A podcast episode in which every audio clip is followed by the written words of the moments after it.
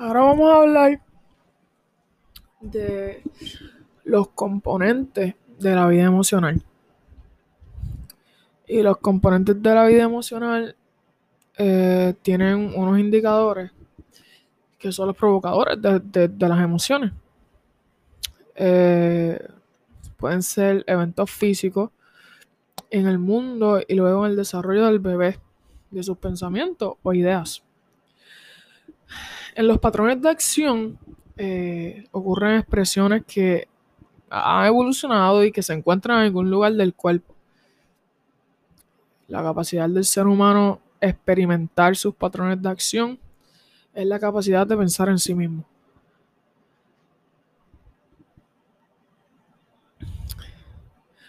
El marco bioconstructivista para estudiar las emociones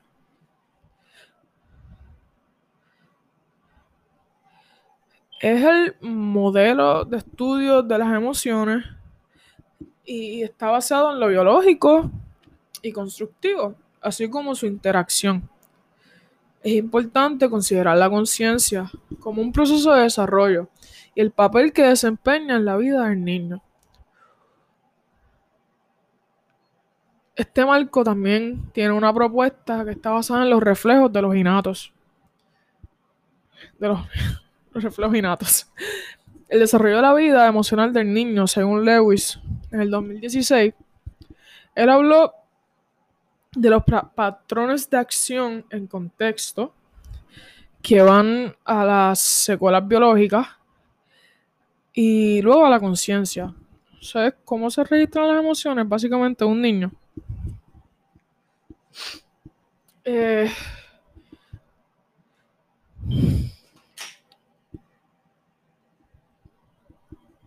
hay emociones, sentimientos y experiencias.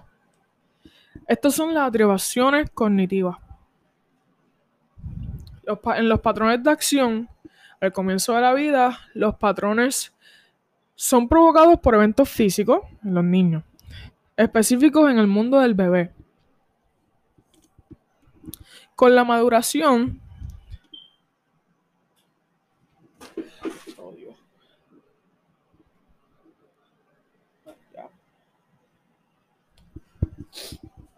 Con la maduración,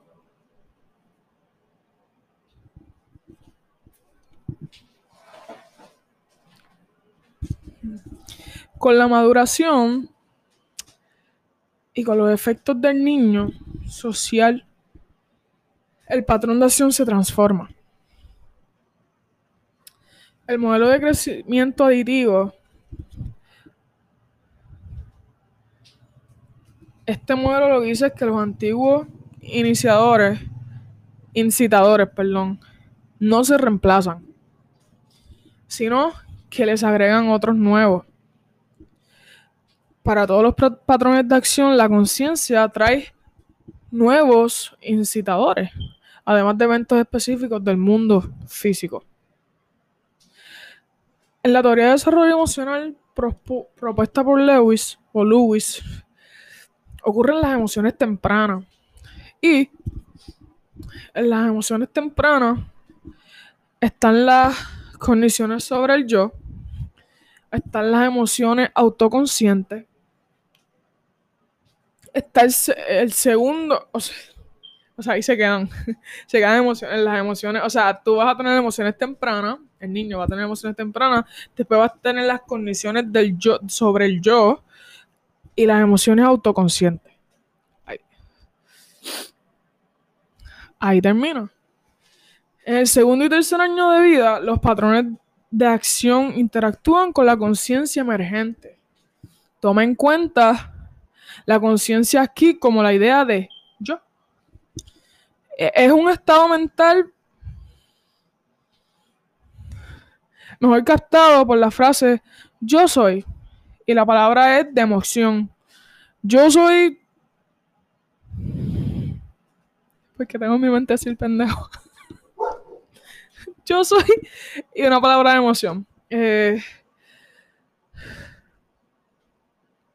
yo soy feliz, yo soy triste, whatever. Voy a chequear ahí. Voy a chequear ahí que está ladrando. Creo que está lloviendo. I'll be right back. Yeah, let's continue.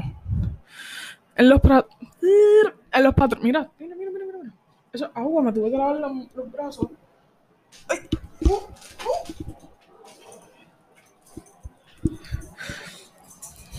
¿Qué? ¿Tú estabas buscando la basura? Para meter en la cara. En los patrones de acercamiento y retirada.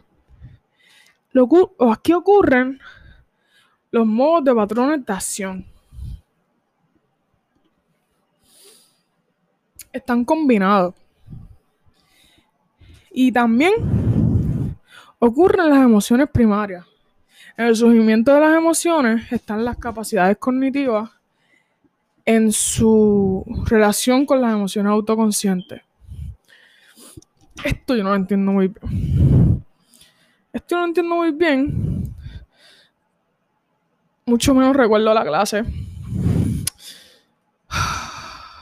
But um doesn't matter. Vamos a seguir. Vamos a tratar de entenderlo. En las emociones autoconscientes es el primer aquí es el primer hito con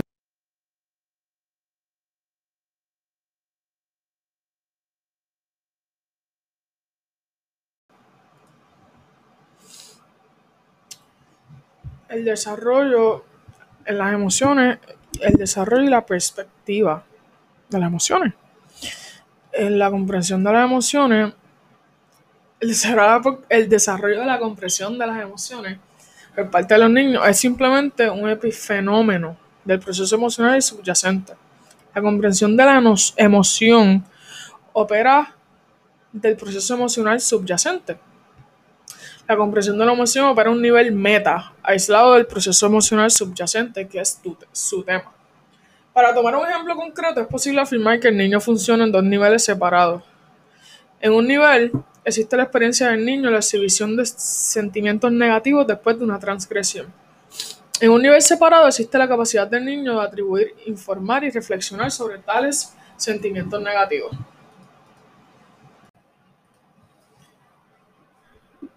En un nivel existe la experiencia del niño eh, y la exhibición de sentimientos negativos, que lo dije ahorita, después de una transgresión.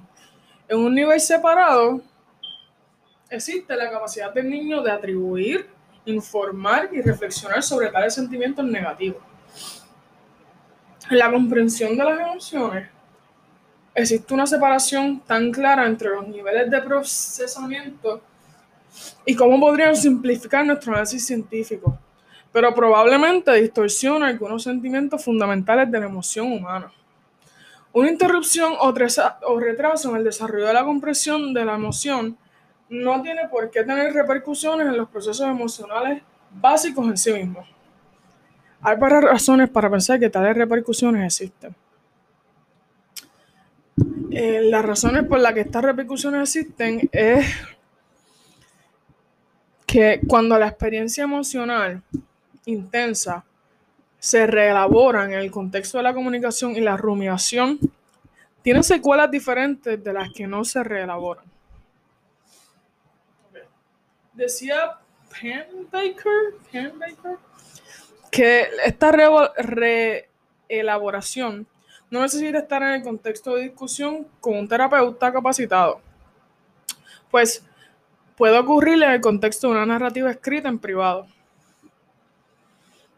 La vida emocional de los niños crece en hogares donde hay una discusión abierta de encuentros cargados de emociones que serán diferentes de aquellos en los que dicha discusión no ocurre. Eh, la otra de las, razones es que la capacidad de los niños para reflexionar y comunicarse sobre sus emociones altera dramáticamente los contextos en los que, puede- en los que pueden buscar apoyo y tranquilidad.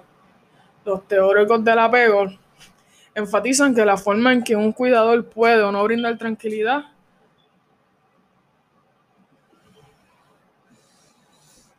o sea, enfatizan que un cuidador puede o no puede brindar tranquilidad en momentos de angustia a los babies. los niños tienen la capacidad para comprender, predecir, para comprender y predecir sus emociones. Afecta sus decisiones sobre cómo actuar.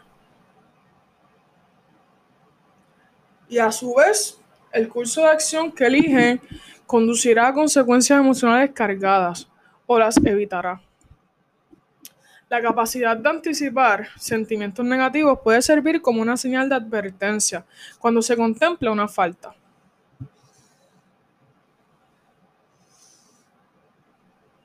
La percepción de los niños sobre sus vidas emocionales no solo les permite prever lo inevitable, también les permite elegir acciones particulares, acciones que tienen consecuencias para lo que sienten.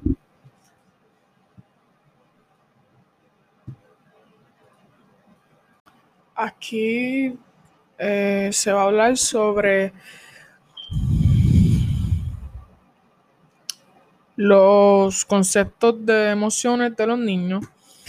Eh, lo que dice es que el enfoque conceptual de las emociones es la perspectiva de emociones básicas. Los niños en la perspectiva de emociones básicas utilizan la comprensión de las expresiones faciales, lo dijimos básicamente ahorita. Eh, esto es en los seis meses de edad. Y producen y reconocen expresiones faciales de emociones básicas. Por ejemplo,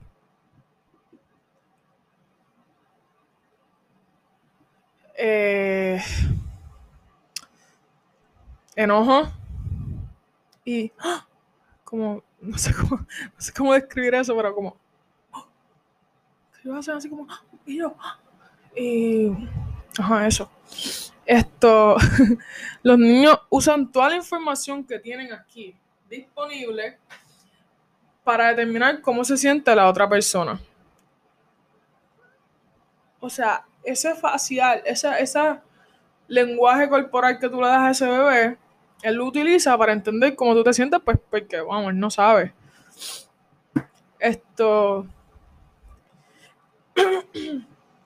en el término de vocabulario y cognición, la cognición y el vocabulario son necesarios para la comprensión de las emociones. Why? Bueno, pues el desarrollo de conceptos eh, eh,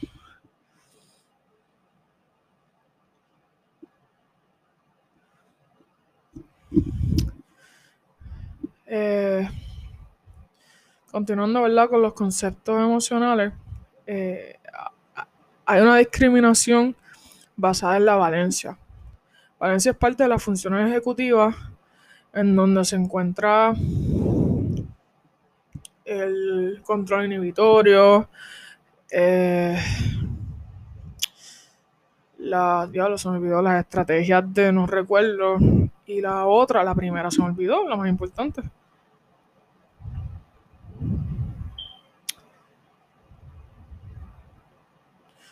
Ok, el punto es que en la Valencia,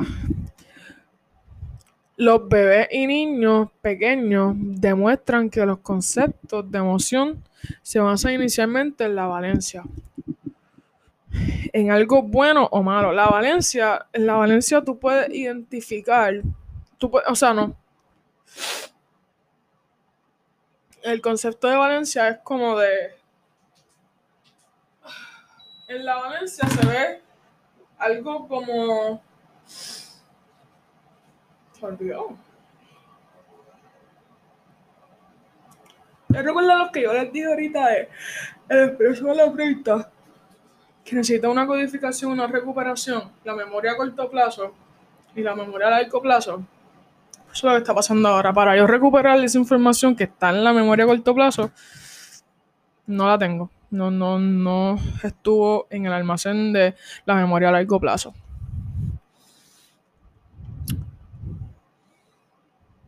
Se me olvidó, se me olvidó por completo. Wow. Anyway. Lo bueno y lo malo. O sea, en la emoción se basa inicialmente en la valencia, en los niños lo bueno y lo malo. Los niños de dos años comienzan a utilizar etiquetas para las emociones que observan. Eh, o sea, en los dos años los niños pueden ya identificar felicidad. Ya de los tres a los cuatro años,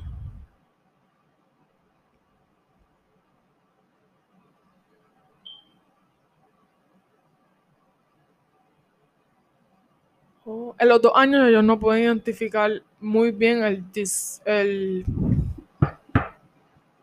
disgust, el, asco. Eh, lo pueden ya identificar mejor a los nueve años. Entonces, la felicidad la logran identificar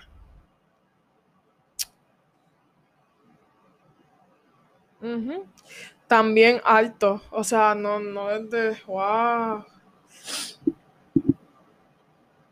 La felicidad la pueden identificar. El, el coraje. El coraje también. Sadness. No mucho, más como en. El coraje lo identifican en los dos años, fíjate. Un 30% en los dos años. Eso es bajito. Eh, sin embargo, la tristeza se ve. Ah, lo mismo también. A los, o sea, un 30% es bajito también. O sea, lo más que yo. Eh, lo más alto es la felicidad. Embuste. La, el coraje. Y el coraje es de los tres años como en adelante, que como que sí logran identificarlo completo siempre. Eso es lo que yo entiendo en esta gráfica. El desarrollo de los conceptos de emociones en los adolescentes. Los adolescentes. Ah, los adolescentes tienen un paisaje emocional. Eh, tienen desafíos emocionales en la adolescencia. Eh, tienen que experimentar la toma de decisiones, las responsabilidades sociales que van de acuerdo a sus roles. Eso no están ahí, ¿verdad? Pero algunos tienen que cumplir con unos roles y esto le o sea, atribuye a una responsabilidad social. La prueba y error, que la prueba y error lo tengo ahí anotado, no recuerdo muy bien lo que es, y los logros académicos y las relaciones sociales. Además está decir que yo creo que con de todas esas en mi adolescencia, ninguno de esos desafíos yo los pasé, yo creo. Eh, pero bueno, el afecto. El afecto se confunde con las emociones, pero no son emociones. El afecto en los adolescentes, según las investigaciones, indican que, indican que el afecto en los adolescentes es positivo. Eh, como quiera también, el contexto social en el blanco de evaluación genera malestar emocional, eh, la alta incidencia de psicopatología y las repercusiones en la vida adulta. Esto, ya lo que es regreso al adolescente, es un revolú. Eh, es como el revolú que te. Es como la adolescencia es como el revolú que te va a tocar en la adultez. Es como. El revolú empieza por ahí y no para. Sí, es por ahí. Revolú tras revolú. Just don't grow up.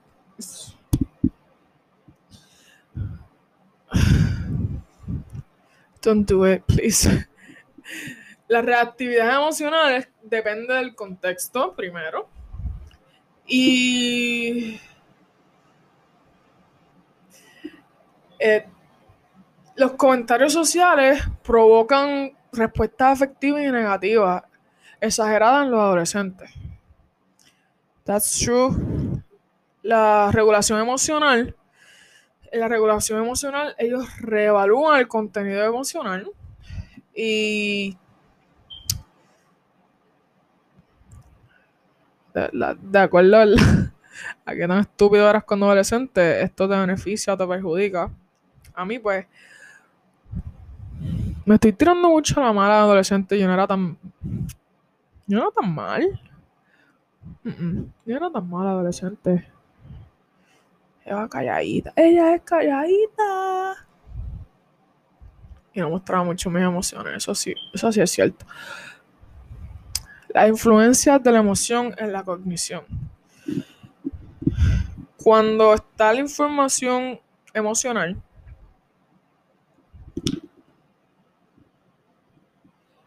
la información emocional puede afectar la capacidad cognitiva o puede afectar las tareas de la vida o de tus roles. Vamos a decir roles. Yo no he parado de decir roles desde que yo empecé el curso de teoría para carrera. Los roles, eso, todos mis foros, yo hago, escribo algo de los roles de la vida de las personas que están, le atribuyen a la gente. O sea, yo hablo siempre de los roles.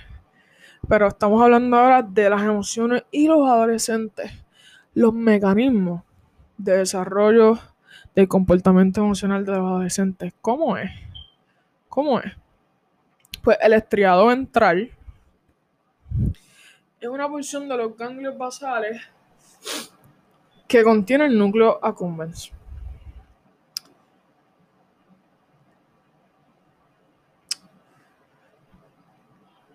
Esto contribuye al esto contribuye al comportamiento de la toma de decisiones, eh, al señalar la anticipación y obtención de recompensa y sirve para influir en el comportamiento motivado a través de conexiones con la corteza prefrontal. La corteza prefrontal ha implicado en amplios servicios de funciones cognitivas, incluida la implementación de control cognitivo, regulación de la emoción y la toma de decisiones. La cognición es compleja. En los niños ellos manejan las emociones como parte de la cognición con lo que ven. Los adolescentes sienten y los adultos vamos ya mismo para allá. La amígdala no es la amígdala. El complejo amigdaloide eh, aquí se ven mucho las emociones en la amígdala. Pero aquí está un poquito más complicadas los términos, vamos a hablar bien. El complejo amigdaloide, eh, donde hay agrupaciones bilaterales de núcleos situados en el lóbulo temporal medial. Esto juega un papel fundamental en el procesamiento de la información. Dime ahorita lo que era el procesamiento de la información. El expreso, la 30. Esto es la 30. Esto es la 30. Eh, del significado biológico incluye estímulos evocadores emocionalmente, amenazas potenciales y señales que describen los estados emocionales. Eso es todo por...